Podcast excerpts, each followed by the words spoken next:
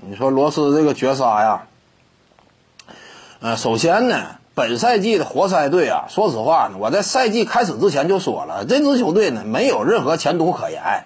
你别看说双核内线双塔看起来声势挺猛，但是呢，我们清楚啊，目前整个联盟在大的环境与背景之下，双塔呢，你别说是活塞队这俩各自有严重缺陷的双塔了。德拉蒙德能防，攻非常发力；格里芬能攻防，基本是个漏勺。他俩组合到一块儿，那整体威力啊，跟当年的鹈鹕双塔以及本赛季球人的双塔咋比呀？你别说他俩，另外那两对儿，你整体前途势头呢？说实话，呃，就事实的检验来看，都一般。球人对双塔呢，也处在调整的过程当中，目前战绩也并没有料想当中那么出色，对不对？以球人当下的星光而言，他们应该打出更漂亮的战绩层次，更强势的压迫感。但是目前来看没有啊，这说明啥？双塔组合呢，还需要调整。正如我此前所讲的。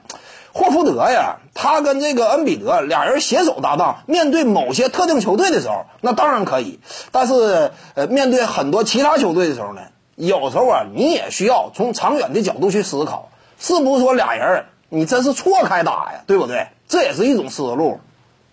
因此，活塞队呢这一对低配版本的各自有严重缺陷的双塔，本身呢率领球队没有什么想象空间。你基本上这赛季。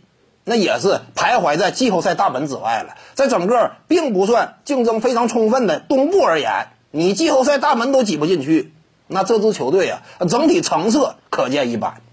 你在这么一支球队当中，罗斯呢，我感觉可惜了。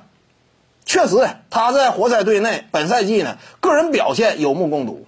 还是那句话嘛，罗斯这种球员。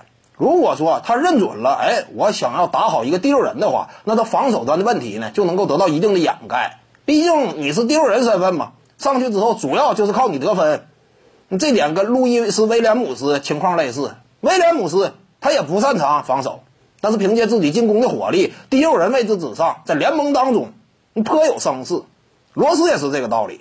他只要说认准自己要打第六人的话，那肯定啊，相当于一次降维打击。为球队来说呢，能够做出突出贡献，但是呢，还是说可惜了，因为罗斯啊是一位曾经拿过常规赛 MVP 的这种高级别选手，对他来说呢，职业生涯的这个阶段，趁着自己尚有一战之力，在一支强队当中效力，打一个第六人的角色，一旦说能够跟随球队在团队成绩这块儿有所突破的话，那罗斯啊。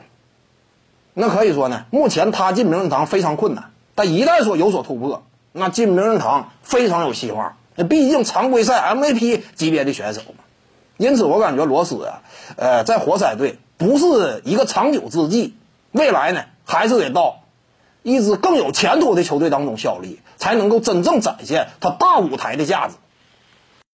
各位观众要是有兴趣呢，可以搜索徐静宇微信公众号，咱们一块儿聊体育。中南体育独到见解就是语说体育，欢迎各位光临指导。